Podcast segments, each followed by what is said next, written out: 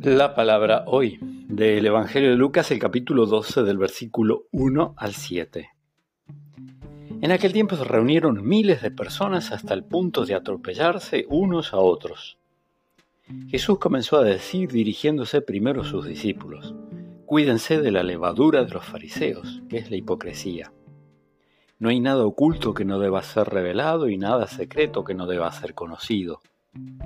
Por eso, todo lo que ustedes han dicho en la oscuridad será escuchado en pleno día, y lo que han hablado en el oído, en las habitaciones más ocultas, será proclamado desde lo alto de las casas. A ustedes, mis amigos, les digo, no teman a los que matan el cuerpo y después no pueden hacer más nada. Yo indicaré a quién deben temer. Teman a aquel que después de matar tiene el poder de arrojar al infierno.